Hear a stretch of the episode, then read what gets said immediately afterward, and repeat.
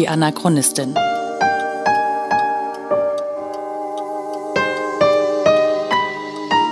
Ein Podcast über die Lebensgeschichte des Widerstandskämpfers Theo Hespers und seiner Nachfahren. Folge 31. Ein Komplott und eine bemerkenswerte Frau.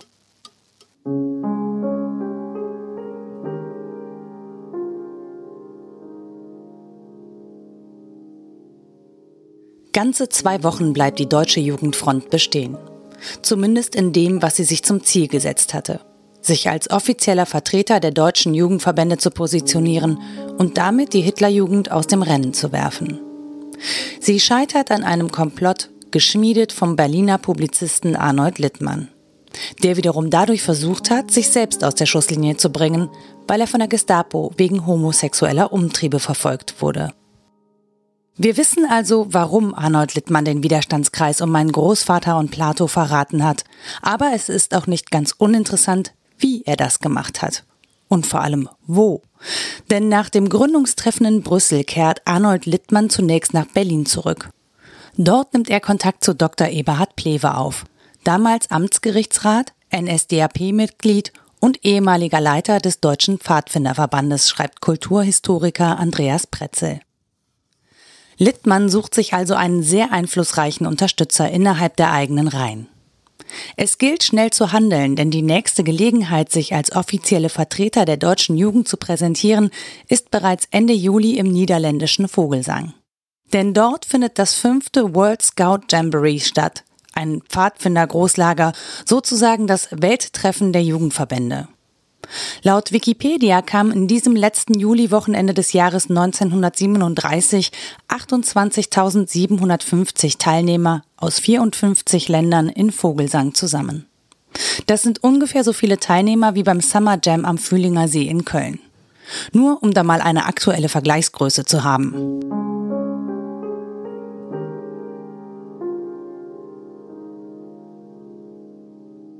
Diese Veranstaltung war also durchaus wichtig, wenn es darum ging zu zeigen, wer jetzt offiziell die deutsche Jugend nach außen vertritt. Aber es ging um viel mehr, schreibt Andreas Pretzel in seinem Essay. Aus der Perspektive der bündischen Jugendführer, die sich in Deutschland zu behaupten suchten, stellte sich der Alleinvertretungsanspruch der Exilanten als Affront dar, der sie nicht nur in ihrem Selbstverständnis als ebenso legitime Vertreter der deutschen Jugendbewegung herabsetzte, sondern auch ihre bündische Weiterarbeit in Deutschland gefährden konnte. Außerdem standen die internationalen Aktivitäten der Jugendbewegung unter besonderer Beobachtung der Gestapo.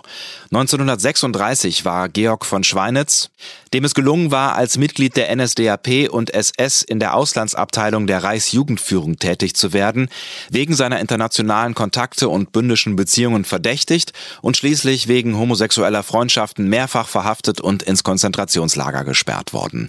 Um die Absichten Ebelings und Hespers zu durchkreuzen und in Deutschland kein weiteres Misstrauen zu erregen, wandte sich Littmann als Informant an die Gestapo und Plewe an den Diplomaten Otto von Hentig, der gleichfalls aus der bündischen Jugendbewegung kam.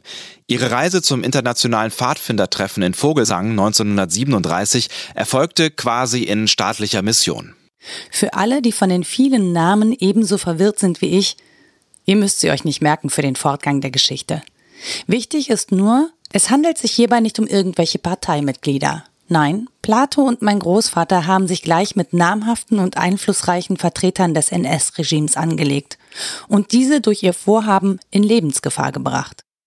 Denn nach den Recherchen von Andreas Pretzel gerät später nicht nur Arnold Littmann erneut in die Finger der Gestapo. Im Juni 1944 wurde Littmanns Doppelleben zwischen politischer Zuverlässigkeit und bündischer homosexueller Betätigung aufgedeckt und ein Strafverfahren wegen einer intimen Beziehung zu einem 19-Jährigen eingeleitet. Einen Monat später gerieten auch Plewe und van Hentig wegen ihres Doppellebens in Haft. Ihnen wurde vorgeworfen, Kontakte zu Vertretern des konservativen Widerstands und insbesondere zum Kreis der Hitler-Attentäter unterhalten zu haben. Das traf offenbar auch auf Littmann zu, doch ihm war es derweil gelungen zu flüchten. Und ich sitze da und denke, scheiße. Was hätten diese Männer alles erreichen können, wenn sie gemeinsame Sache gemacht hätten? Aber so einfach ist es eben nicht, sich auf ein gemeinsames Ziel zu einigen. Und manchmal erkennt man auch erst viel zu spät, dass die Ansichten sich vielleicht unterscheiden, dass am Ende aber ein sehr ähnliches Ziel verfolgt wird und Es ist natürlich leicht, solche Schlüsse zu ziehen, wenn alle Fakten vorliegen und man das Ende der Geschichte bereits kennt. Aber damals, im Juli 1937 auf dem Jamboree in Vogelsang, war das Ende der Geschichte noch weit weg. Und unsere Protagonisten steckten mittendrin im Kampf zwischen Gut und Böse, zwischen Freiheit und Überleben.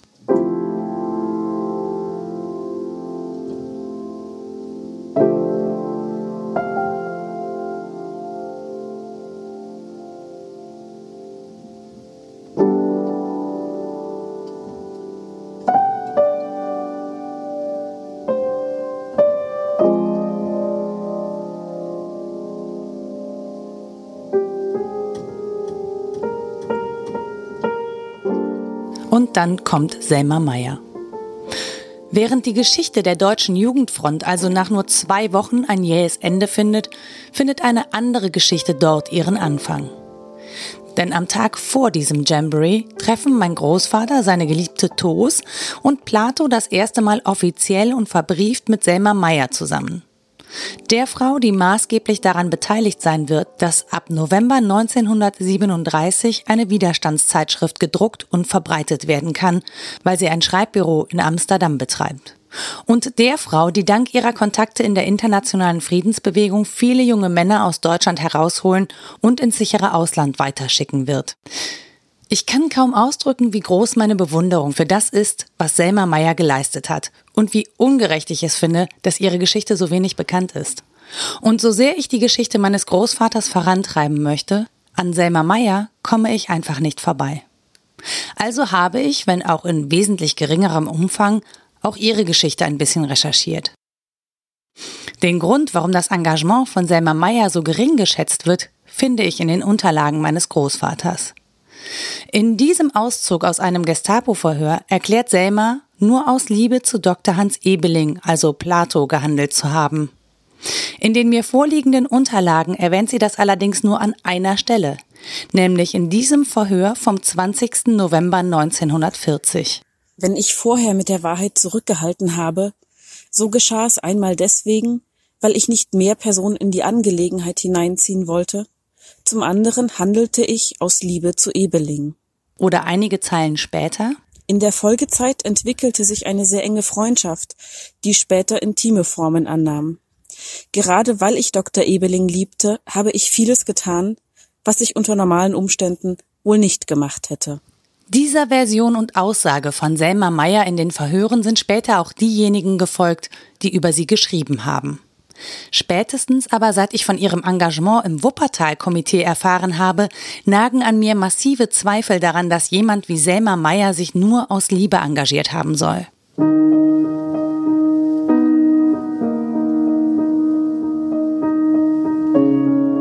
Das Wuppertal-Komitee war ein Zusammenschluss von Niederländern und Aktivisten, die aus Wuppertal nach Holland geflüchtet waren.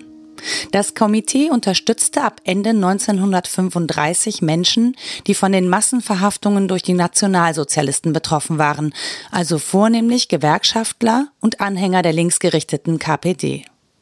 Die Mitglieder des Komitees sorgten dabei nicht nur für finanzielle Unterstützung, sondern auch dafür, dass im Ausland über die Massenprozesse, die als Wuppertaler Gewerkschaftsprozesse in die Geschichte eingehen werden, berichtet wurde. Auf der Website Gedenkbuch Wuppertal steht dazu, das Komitee appellierte an alle, die die Menschlichkeit verteidigen. Wir Unterzeichnete richten einen dringenden Aufruf an alle, die den Schlachtopfern des Wuppertaler Prozesses Hilfe mit der Tat leisten wollen.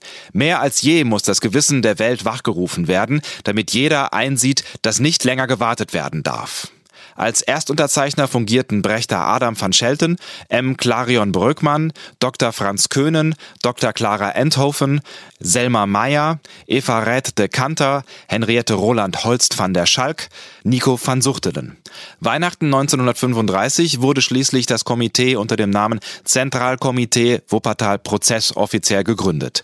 60 Intellektuelle aus den Niederlanden, darunter viele prominente Professoren, Schriftsteller, Rechtsanwälte und Pastoren, unterstützten das Projekt.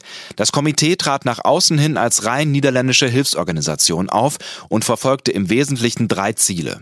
Es sollte Geld für die Angehörigen der Verhafteten gesammelt werden, um diese moralisch und materiell zu unterstützen und die Solidarität untereinander zu stärken.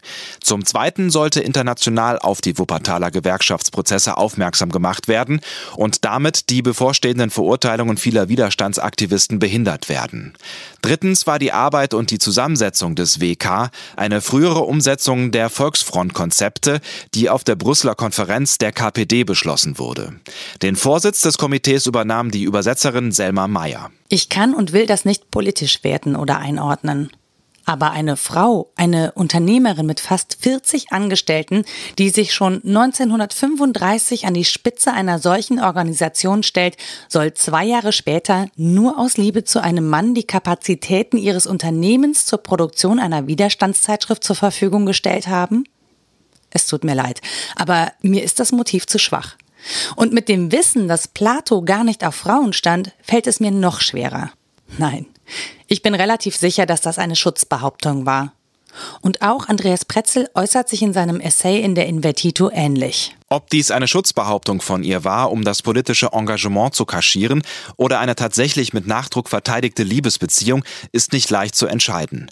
Strafmildern kam dieses Geständnis keineswegs in Betracht.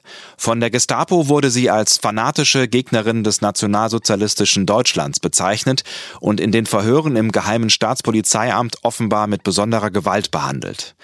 Bestehende Zweifel an der Liebesbeziehung zwischen Selma Meyer und Hans Ebeling wurden auf Seiten der Ermittler verstärkt, als Theodor Hespers in die Fänge der Gestapo geriet und in den Verhören ab Juli 1942 zu umfangreichen Geständnissen gezwungen wurde. Mit bemerkenswertem Nachdruck wies er nämlich den Verdacht zurück, über freundschaftlich innige Beziehungen hinaus habe es auch intime Kontakte zwischen Ebeling und Meyer gegeben. Als mein Großvater verhört wurde, gab es für ihn bereits keinen Grund mehr, Selma Meyer zu schützen. Sie starb am 11. Februar 1941 im jüdischen Krankenhaus in Berlin an den schweren inneren Verletzungen, die ihr in der Haft zugefügt wurden. Theo Hespers wurde aber erst im Februar 1942 von der Gestapo verhaftet, also ein Jahr nach ihrem Tod. Ob mein Großvater wusste, dass Selma bereits nicht mehr lebte? Ich habe keine Ahnung. Aber die Möglichkeit besteht, dass ihn diese Nachricht erreicht hat. Andreas Pretzel vermutet in seinem Essay deshalb, mein Großvater könnte versucht haben, den Vorwurf der Rassenschande von Ebeling abzuwenden. Das ist durchaus wichtig und ein mögliches Motiv. Aber ich persönlich glaube auch, dass er einfach die Wahrheit gesagt hat. Denn was, und das wird an keiner Stelle auch nur annähernd in Betracht gezogen, also was, wenn Selma Meyer selbst auch homosexuell war?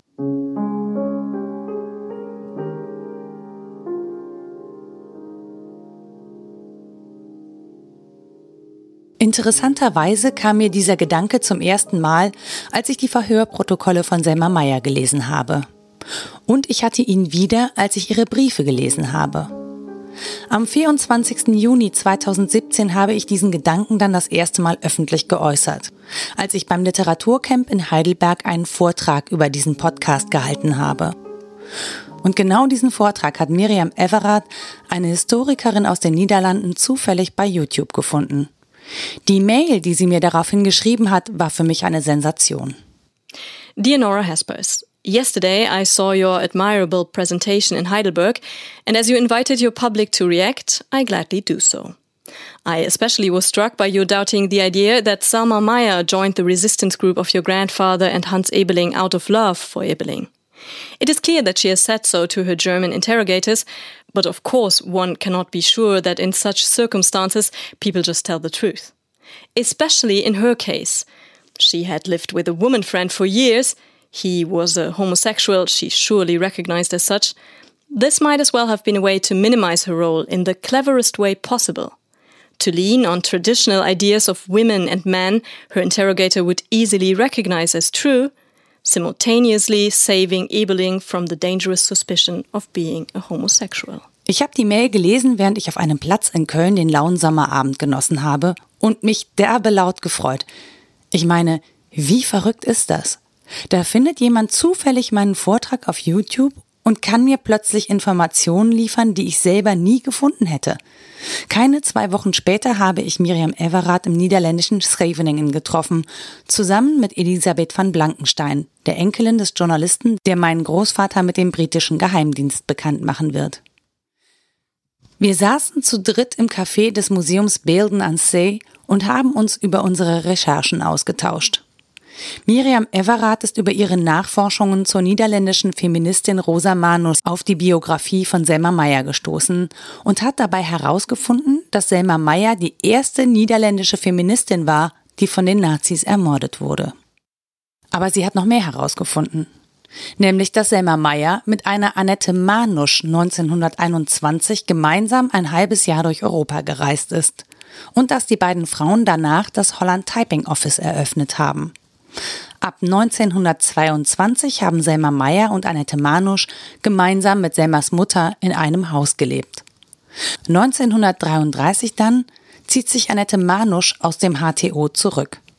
Was war passiert? Miriam Everath vermutet aufgrund ihrer Recherchen, dass Annette Manusch einen Mann kennengelernt hat, einen niederländischen Dichter, und dass das zur Trennung der beiden Frauen geführt hat. Am Ende ist natürlich nichts davon ein Beweis. Niemand kann sagen, ob die beiden Frauen als gute Freundinnen zusammengelebt haben oder ob sie ein Paar waren. Aber zweiteres scheint mir so möglich wie ersteres. Warum auch nicht? Und klar, die wie auch immer geartete Beziehung zwischen Selma und Annette zerbricht 1933. Und natürlich könnte sich Selma danach auch in einen Mann verliebt haben. Auch das ist nicht unmöglich. Unmöglich ist nur, dass es tatsächlich auch eine Liebesbeziehung gab. Denn Plato war ganz definitiv schwul und hatte keinerlei Interesse an Frauen. Nicht zuletzt sein Name, Plato, deutet darauf hin, wes Geistes Kind er war. Aber ich kann mir gut vorstellen, dass beide eine besondere Beziehung zueinander hatten, weil sie einander erkannt haben. Weil sie sich gegenseitig nichts vormachen mussten, nichts verheimlichen mussten. So etwas kann durchaus die Basis für eine sehr besondere Verbindung sein. Aber es war ganz sicher nicht die Basis für Selmas politische Aktivitäten. Als Jüdin, Feministin, Friedensaktivistin und vielleicht sogar homosexuelle Frau gab es für sie auch so reichlich Gründe, sich aus eigenem Antrieb und aktiv gegen die Nazis zu stellen.